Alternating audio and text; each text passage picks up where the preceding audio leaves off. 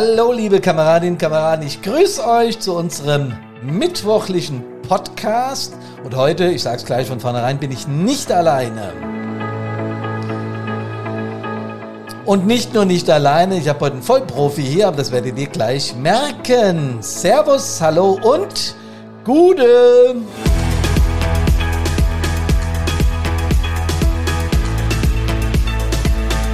Ich weiß ganz genau, dass er das mit dem Vollprofi überhaupt nicht gerne hört. Aber er ist einer, glaubt mir.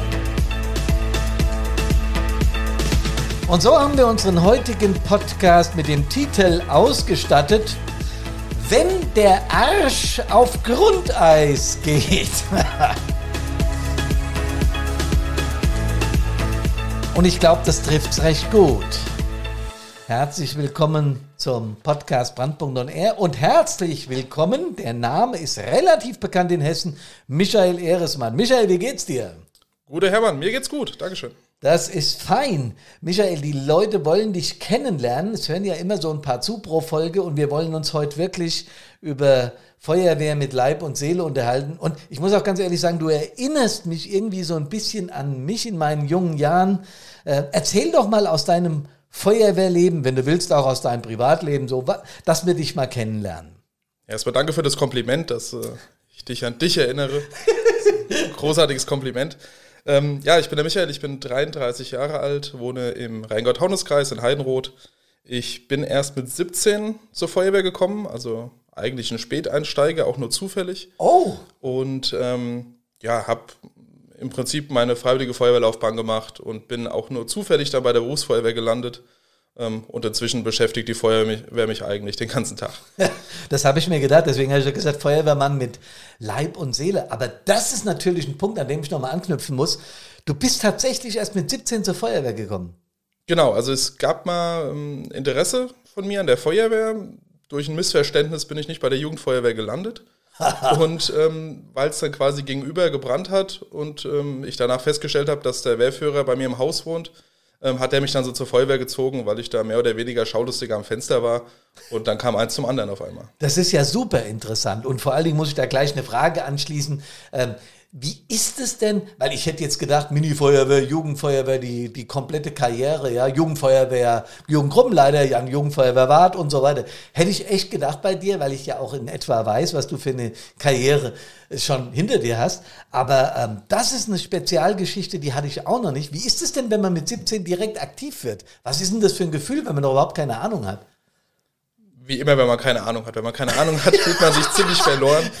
Ähm, habe aber das Glück gehabt, dass ich ganz tolle Kameraden und Kameraden habe, die mich äh, mitgenommen haben. Und ähm, ich habe dann auch von meinem eigenen Anspruch her mich viel eingelesen, mhm. mich sehr in das Feuerwehrwesen eingelesen und habe da dann auch wieder festgestellt, dass es ähm, nicht unbedingt immer viele Infos gibt, äh, damals im Internet, auf den verschiedenen Homepages der Feuerwehren als auch ähm, von den Verbänden und war da ein bisschen enttäuscht und habe daraus dann auch meine Motivation gebaut, die Öffentlichkeitsarbeit zu verbessern. Die Öffentlichkeitsarbeit, das ist ein Thema, auf das werden wir heute neben dem A auf Grundeis, auf Grundeis noch eingehen. Ja, ähm, wenn ich das, also mit 17 eingestiegen, das haut mich echt vom Hocker, finde ich total interessant. Aber ich kann trotzdem sagen, du bist mit Leib und Seele Feuerwehrmann. Ist das so? Kann man das so sagen? Ja, auf jeden Fall. Ich habe es ja schon gesagt, ähm, hauptberuflich, ehrenamtlich, noch ein paar Zusatzehrenämter nebenbei im Feuerwehrbereich, ähm, damit es nicht ganz langweilig wird. Und ähm, mich beschäftigt das Thema, mich fasziniert das Thema und ähm, ich möchte auch gern weiter tätig sein. Das ist super, super schön. Motivierte Feuerwehrleute, das ist genau das, was wir von Brandpunkt wollen. Und äh, du hast es gerade selbst gesagt, du bist es auch hauptberuflich. Das ist ja gar nicht so einfach. Ich habe das ja auch eine Zeit lang gehabt, dass ich hauptberuflich Feuerwehrmann war und im Ehrenamt dann sowieso. Ähm, hauptberuflich bist du, wo bist du da? Hauptberuflich bin ich bei der Berufsfeuerwehr in Mainz. Habe da 2012 angefangen, ganz normale mittleren Dienst und ähm, habe jetzt seit zwei Jahren die Möglichkeit bekommen, den Aufstieg in den Führungsdienst zu machen. Fahre da als Einsatzleitdienstzugführer raus und ähm, bin da auch Sachbearbeiter, ähm, was für mich jetzt auch eine neue Situation ist. Boah, also ja, du sagst gerade, du fährst als Zugführer bei einer BF raus äh, und nebenbei noch freiwillige Feuerwehrmann. Ähm, da bist du wahrscheinlich auch in Führungsfunktion, nehme ich an. Ne? In der Freiwilligenfeuer bin ich bei uns ähm, eingesetzter Zugführer und bin im Rheingau-Taunus-Kreis auch seit diesem Jahr noch Kreisbrandmeister ähm, und habe da auch entsprechende Führungsaufgaben. Oh, da werden wir gleich noch drauf kommen. Aber was mich interessiert in dem Zusammenhang, und es interessiert die Kameradinnen und Kameraden draußen bestimmt auch sehr, führen in Berufsfeuerwehr und führen in freiwilliger Feuerwehr. Das Feuer ist ja immer gleich heiß. Der Gefahrstoff ist immer gleich gefährlich und der THVO ist auch gleich kompliziert. Aber gibt es da einen Unterschied im Führungssegment?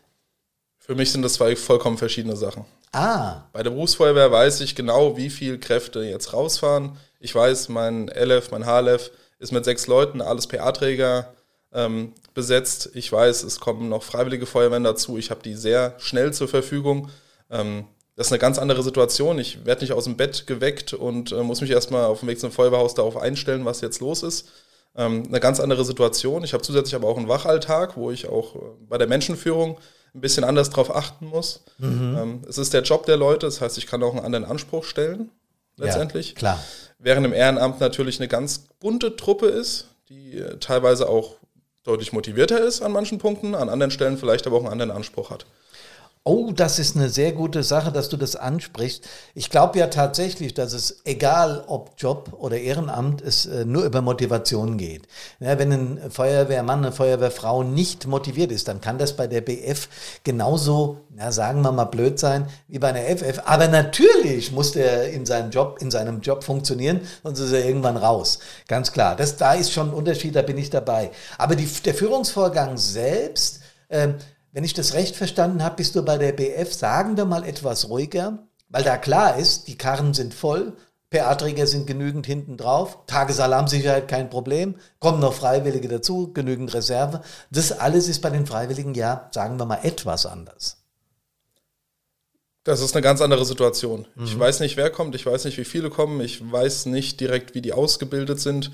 Ähm, und am Ende habe auch ich natürlich eine andere Ausgangssituation habe eine andere Technik zur Verfügung. Ich bin selbst vielleicht äh, gerade erst aufgewacht. Ähm, ganz andere Situation. Aber du hast ja auch Nachtdienst bei der BF, da wachst du ja auch auf. Bei der Berufsfeuerwehr habe ich 24-Stunden-Dienst, klar, genau. da gehen nachts genau. die Augen auch mal zu, aber da bin ich ja darauf vorbereitet. Ja. Ich bin schon in meiner okay. Dienstkleidung, ich rutsche nur runter und äh, kann mich mit meinen Einsatzplänen darauf vorbereiten. Ja, das stimmt schon. Und das ist ja auch das Thema in vielen, vielen freiwilligen Feuerwehren. Ich rede ja nur mit ein paar, äh, nicht nur hier in Hessen, sondern in der ganzen Republik. Und das ist überall das Gleiche. Das Thema Personal ist natürlich ein schwieriges. Ähm, wir werden weniger oder sind weniger geworden in den letzten 20 Jahren. Ein paar Feuerwehren haben zugemacht, weil sie sich mit anderen zusammengelegt haben und so weiter. Das Thema ist ja bekannt. Aber jetzt hast du erzählt, du bist auch noch KBM Kreisbrandmeister. Ich sage ja, der Mann erinnert mich an mich, ähm, an meine Jugendzeit oder jüngere Zeit. Da war ich auch äh, um die 30 rum, als ich in meinem Taunuskreis KBM wurde. Jetzt rat mal, für was ich KBM war. Öffentlichkeitsarbeit und Presse, genau. Das machst du ja im Rheingau-Taunus-Kreis auch. Kannst du uns mal was da zu deinen Aufgaben erzählen? Ja, wie du schon äh, gesagt hast, ich habe im Prinzip den gleichen Job, den du hattest im Ehrenamt bekommen, Kreisbahnmeister für Presse- und Öffentlichkeitsarbeit. Das heißt, neben der Aufgabe in Hessen, die der Kreisbahnmeister macht, die Brandschutzaufsicht zu übernehmen mhm. in Einsätzen, ähm, bin ich noch zusätzlich für das Thema Presse- und Öffentlichkeitsarbeit zuständig, sowohl einsatzbegleitend als auch in der Unterstützung der örtlichen Feuerwehren, um da auch zu helfen, die Öffentlichkeitsarbeit voranzutreiben, mhm. den Außendarstellungen auch in der Pressearbeit ähm, besser zu sein, besser aufgestellt zu sein, geht ja auch dann Richtung Warnung der Bevölkerung, was ja auch immer mehr ein Thema wird, ähm, um da einfach besser aufgestellt zu sein und äh, auch Ressourcen zu bündeln. Ja, das ist äh, eine gute Sache. Das kriegt jetzt auch mal, sagen wir mal, durch den Krieg in der Ukraine, äh, kriegt das auch noch mal eine andere einen anderen Wert. Ne? Nicht nur die Notstromkonzepte werden hochgefahren, seitdem wir ein bisschen Probleme in der Versorgung haben, sondern auch die, die äh, äh Pressearbeit, die, die das Warnen der Bevölkerung hat ja momentan einen anderen Stellenwert. Ich beobachte es jetzt nicht mehr als Feuerwehrmann, weil ich ja nicht mehr aktiv bin, aber ist es so? Habt, habt ihr da äh, drauf reagiert?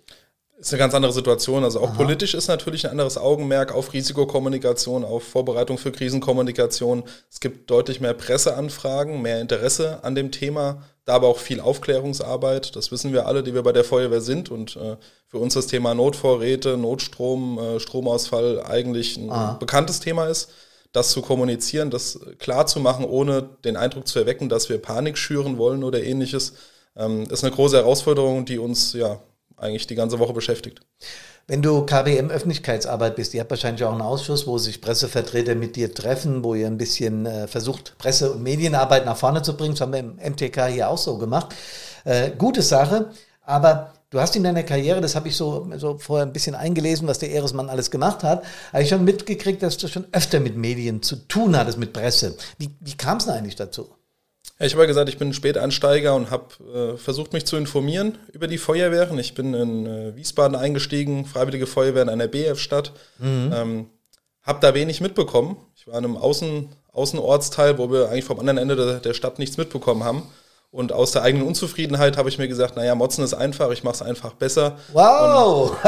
Und, und habe dann mit einem ähm, ja, ich sag mal, Leidensgenossen aus einem anderen Ortsteil wäre zusammen ähm, Wiesbaden 112 gegründet und selbst Öffentlichkeitsarbeit gemacht und haben dann als ähm, Journalisten, einfach als Presse an Einsatzstellen mhm. und auch von Übungen oder ähnlichem berichtet und die äh, Feuerwehr und die, auch das Ehrenamt mehr in die Öffentlichkeit getrieben.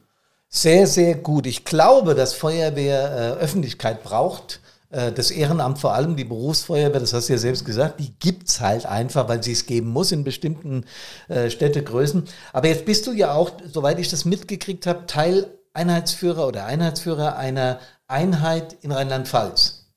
Wie, wie ist denn das? Puma, ne? Was heißt das und was bedeutet das? Also Rheinland-Pfalz ähm, hat eine Landesfacheinheit für Presse- und Medienarbeit. Mhm.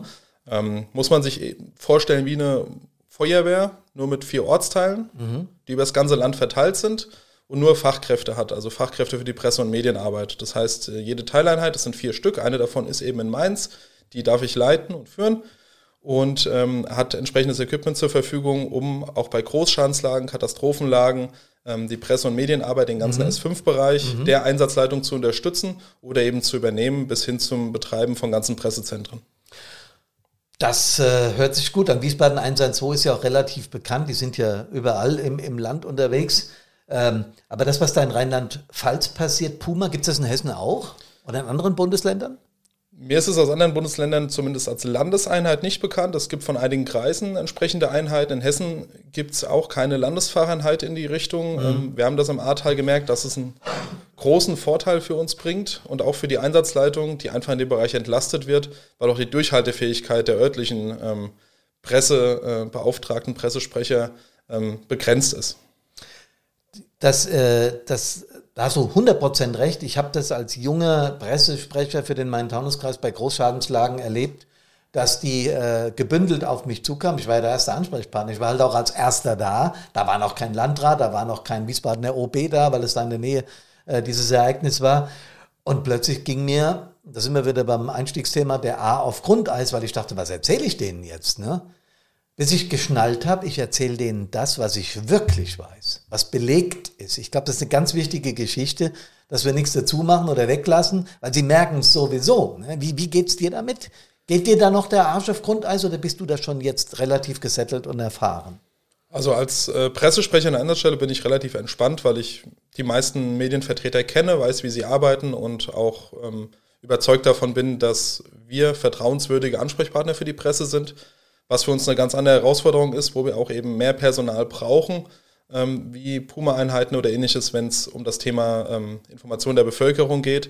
Das hat inzwischen auch einen immer größer werdenden Stellenwert. Wir müssen auch über soziale Medien und unsere Internetseiten ähm, direkt die Bevölkerung ansprechen und Informationen geben. Ähm, es reicht nicht nur der Pressevertreter, der am nächsten Tag irgendwas in die Zeitung schreibt.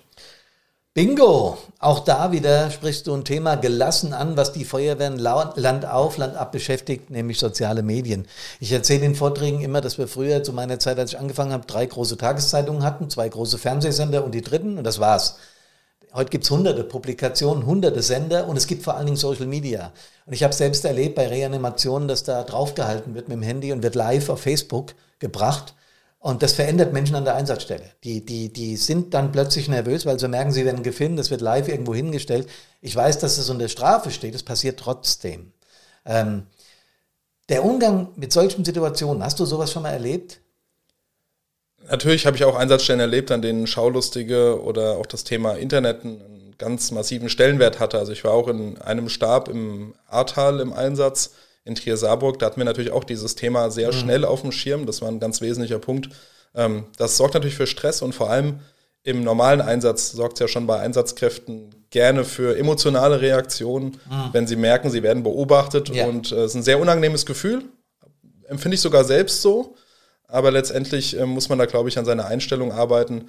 ähm, und auch keine Angst haben, ähm, weil letztendlich gucken die Leute ja eh. Ja, und klare Ansagen machen, mehr können wir nicht tun. Äh, für alles Weitere ist dann, sind die Kollegen der Polizei verantwortlich oder die Staatsanwaltschaft, weil das wird ja inzwischen auch hart bestraft.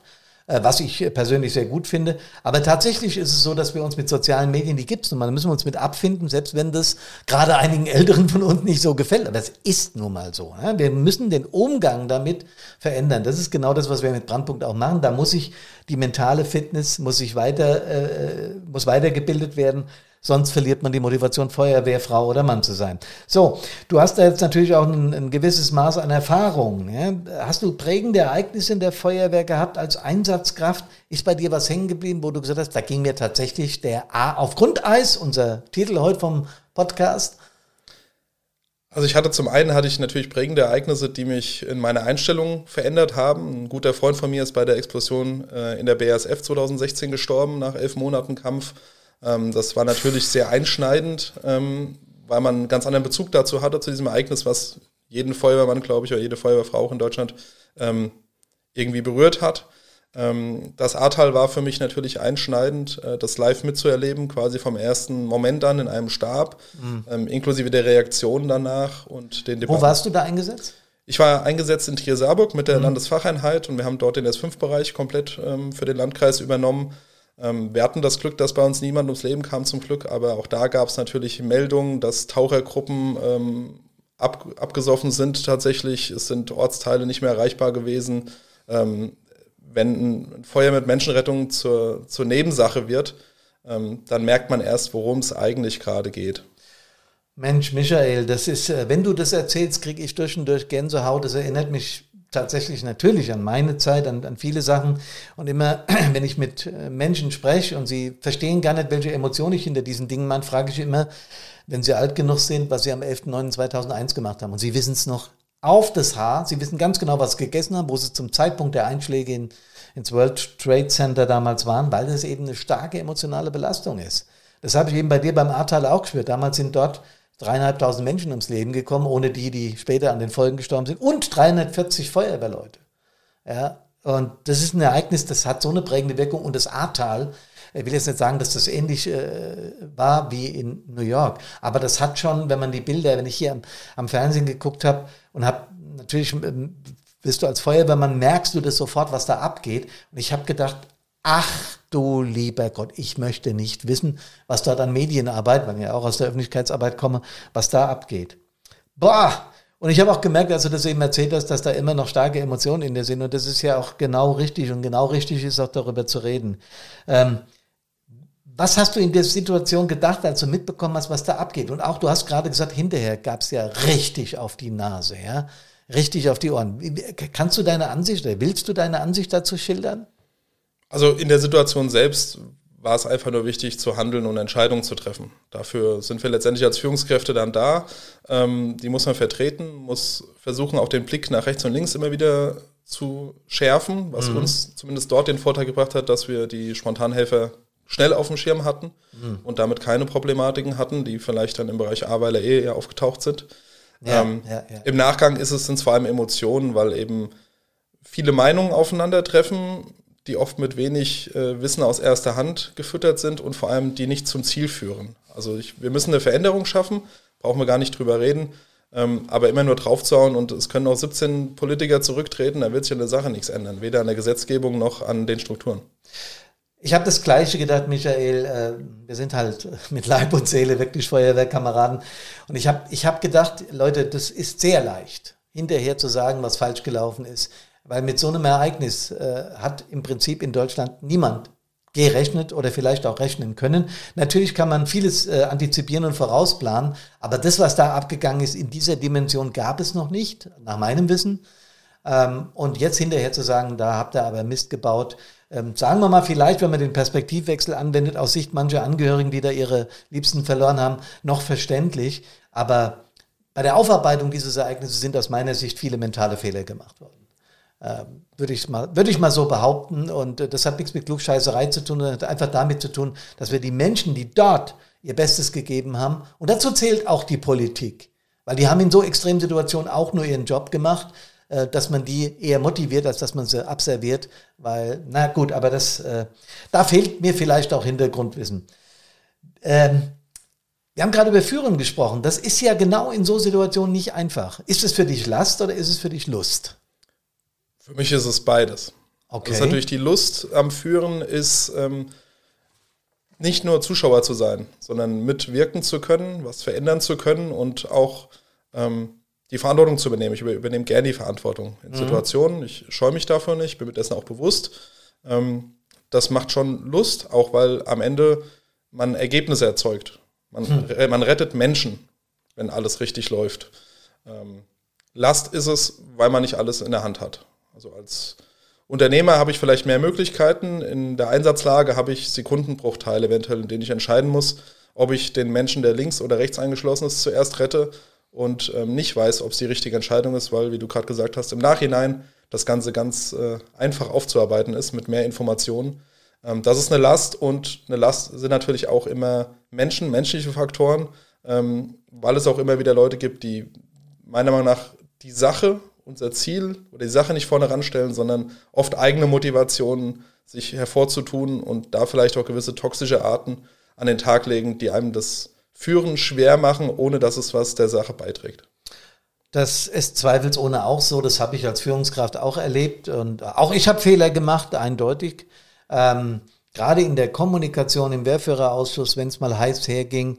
Aber was mir an Feuerwehr halt gefällt, ist, wenn der äh, Apparat geht, äh, du weißt schon, piep, piep, piep, ähm, dann sind wir in der Regel ein, ein Haufen und äh, aber Klar, auch in der Einsatznachbereitung oder im Einsatz selbst gibt es Probleme. Das ist zweifelsohne so. Und deswegen ist es ja auch nicht ganz so leicht, in der Feuerwehr Führungskraft zu werden. Was empfiehlst du denn jüngeren Kameradinnen oder Kameraden, wenn die sagen, hey, ich will auch Führungskraft werden? Was empfiehlst du diesen Menschen, die sagen, ich möchte in der Feuerwehr Führungskraft werden? Was würdest du sagen, wie sollen sie es angehen? Ich hatte die Situation ja jetzt selbst vor zwei Jahren, dass ich äh, vor der Herausforderung stand, Führungskraft bei der Berufsfeuerwehr zu werden.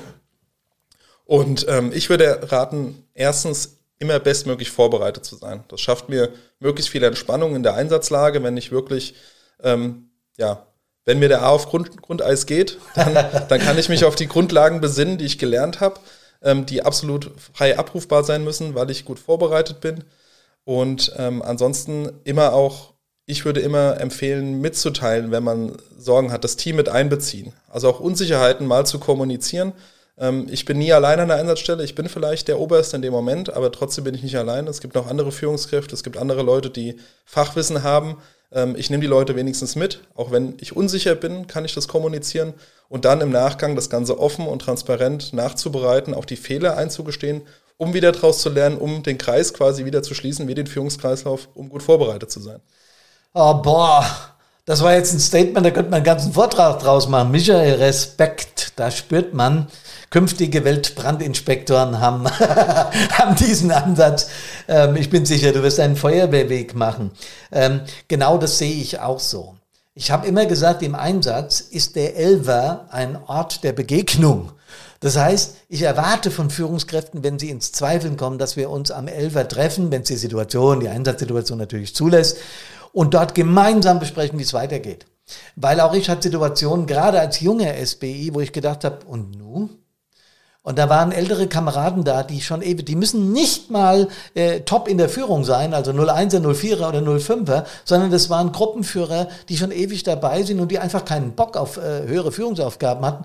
Und dann habe ich die gefragt, wie würdest du jetzt weiter vorgehen? Komm mal her, ich zeige dir das mal. In aller Ruhe. Und ich habe mich so gut gefühlt dabei, so Kameraden um mich rum zu haben. Das hat mir sehr geholfen. Deswegen, äh, das Statement fand ich extrem gut, das du jetzt gerade gebracht hast. Ähm, Du machst äh, in, der, in, in Heidenroth, so habe ich es verstanden, bist du Freiwillige Feuerwehrmann, in Mainz in der WF bist du Berufsfeuerwehrmann und nebenbei bist du noch KBM, machst Öffentlichkeitsarbeit, bist in dieser Landeseinheit. Ähm, hast du überhaupt noch Freizeit? Ist da noch irgendwas übrig für, was weiß ich, Familie oder für, für sonst was? Da bleibt wenig, oder? Der Vorteil, wenn man viel macht, ist, dass man die Freizeit mehr genießt und mehr zu schätzen weiß. Also freie ah, Tage sind sehr clever, sind Herr Ehresmann, sehr clever. Aber äh, Freizeit ist auch ein Teil unseres E-Learnings. Also wir gehen immer wieder darauf ein, dass Führungskräfte in Feuerwehren überhaupt keine Freizeit mehr haben. Ich empfehle, das nicht zu tun. Ich habe, du siehst, dass hier einige Gitarren in, in unserem Podcast-Raum rumstehen. Ich habe immer Musik gemacht und die Band habe ich wegen meiner kompletten, während meiner kompletten Zeit als SBI aufgegeben. Fehler. Ich habe nur noch Feuerwehr im Kopf gehabt und ich glaube, dass das auch dann irgendwann zur mentalen Erschöpfung beiträgt. Aber du hast noch nebenbei Hobbys, oder? Ich habe einige Hobbys. Also ich gehe super gerne in Freizeitparks, fahre Motorrad, was ich eigentlich mit dem Feuerwehrberuf ja nicht so gut vertragen könnte. okay. Ähm, ich gehe gerne spazieren. Also wir nutzen unsere Freizeit sehr gut. Wir machen gerne Kurzurlaube, äh, wenn es nur zwei Tage sind. Die kann man sich immer nehmen. Und am Ende muss man auch sagen, es funktioniert auch ohne einen. Man ist nicht der Nabel der Welt. Mensch, Michael, das sind alles sehr, sehr gute Voraussetzungen. Ich habe es vorhin schon gesagt, für mindestens Weltbrandinspektor. Ähm, mir persönlich ist, das weißt du ja, das Thema mentale Fitness in unseren Feuerwehren sehr wichtig. Ähm, du hast eigentlich schon sehr viel darüber gesagt. Mich würde nur noch mal deine persönliche Meinung interessieren. Fühlst du dich mental fit und was machst du, um mental fit zu bleiben? Mentale Fitness ist total wichtig. Wir sind technisch und wissenschaftlich auf einem überragenden Stand in Deutschland in den Feuerwehren. Ähm, wo wir sicherlich Herausforderungen haben, ist meiner Meinung nach in den mentalen Punkten, in den zwischenmenschlichen Punkten. Das ist die Führung im Alltag, Motivation, Resilienz schaffen für Situationen, die uns zum Glück selten ereilen, aber wenn sie uns ereilen, halt komplett einschlagen und unser Privatleben auch beeinflussen und im Einsatz selbst sind die sogenannten Human Factors, äh, mhm. die menschlichen Faktoren in Stresssituationen, ähm, super wichtig, um als Führungskraft oder als Einheit überhaupt noch ähm, ja, einsatzfähig zu bleiben. Ähm, deswegen ist es extrem wichtig und ähm, ich versuche, alle Angebote, die es gibt, wahrzunehmen. Ähm, schön, dass ihr was macht, weil es sicherlich noch Ausbaupotenzial gibt äh, seitens der offiziellen Stellen. Ähm, und ansonsten kann man sich ja auch relativ viel einlesen aus anderen Bereichen. Da gibt es äh, die Pflegerei, die sind in den Human Factors relativ stark, da kann man sich gut informieren. Das auch da bitte auf der Seite sehr großartig, weil genau das ist es. Ähm, körperlich werden wir fit gehalten, müssen auch nachweisen, dass wir das sind. Ähm, von der Ausbildung her brauchen wir gar nicht sprechen, die ist wirklich in Deutschland sagenhaft, egal welches Bundesland. Die Landesfeuerwehrschulen, die Kreisausbildung und, und, und vieles mehr. Man hat ja so viele Möglichkeiten in der die Technik, ja, da sind wir auch, ich glaube, in der Welt mitführend mit einigen anderen Ländern, aber eben auf dem Sektor, wie gehe ich damit um, wenn es mir mal schlecht geht. Und damit meine ich nicht immer nur den furchtbaren Einsatz, sondern ich habe mich ja auch ruckzuck mal mit einem Wehrführer am Kopf oder rumgedreht und schon äh, habe ich keinen Bock mehr. Was sind deine Hauptmotivatoren, Feuerwehr zu machen? Ja, Feuerwehr ist natürlich für mich auch ähm, ja eine Art, ein guter Mensch zu sein. Also nachher mit mir selbst zufrieden zu sein sagen, gut, ähm, ich habe was bewirkt. Ähm, das Gefühl, einen Menschen wirklich gerettet zu haben und damit identifiziert zu werden, ist unbeschreiblich. Das sollte jeder mal erlebt haben, meiner Meinung nach. Dann wird er nie mehr weggehen aus dem Bereich Feuerwehr oder dahin gehen.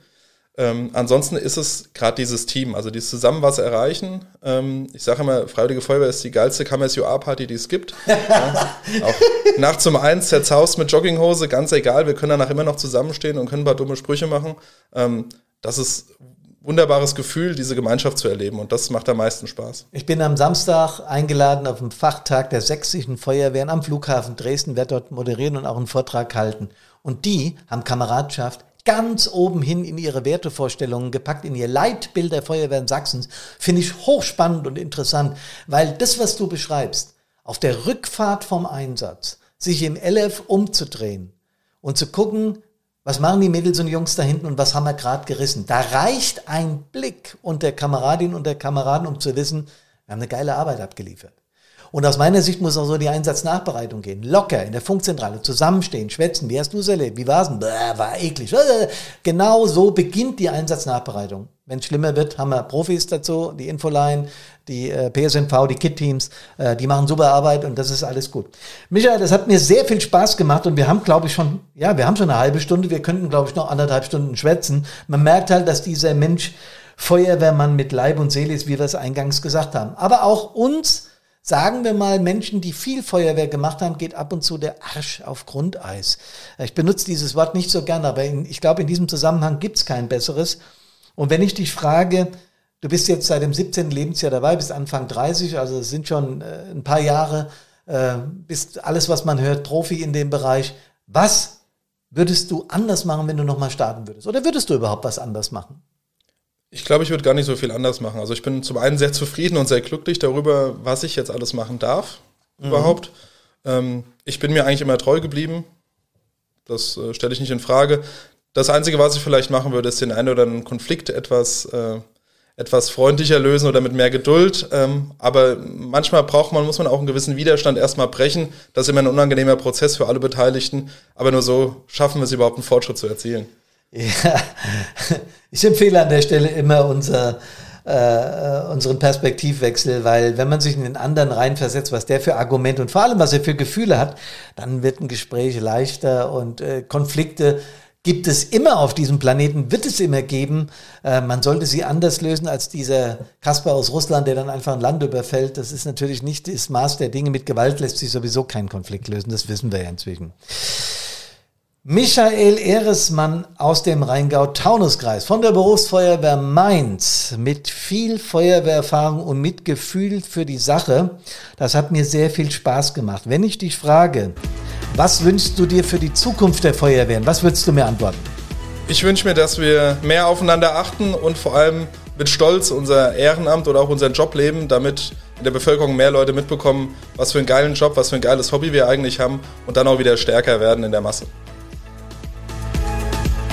Habe ich so einem Schlusswort was hinzuzufügen? Kameradinnen, Kameraden? Habe ich nicht. Vielen Dank, Michael Ehresmann. Und ihr kommt mir alle gesund aus allen Einsätzen an Körper, Geist und Seele wieder nach Hause. Servus, hallo und Gute.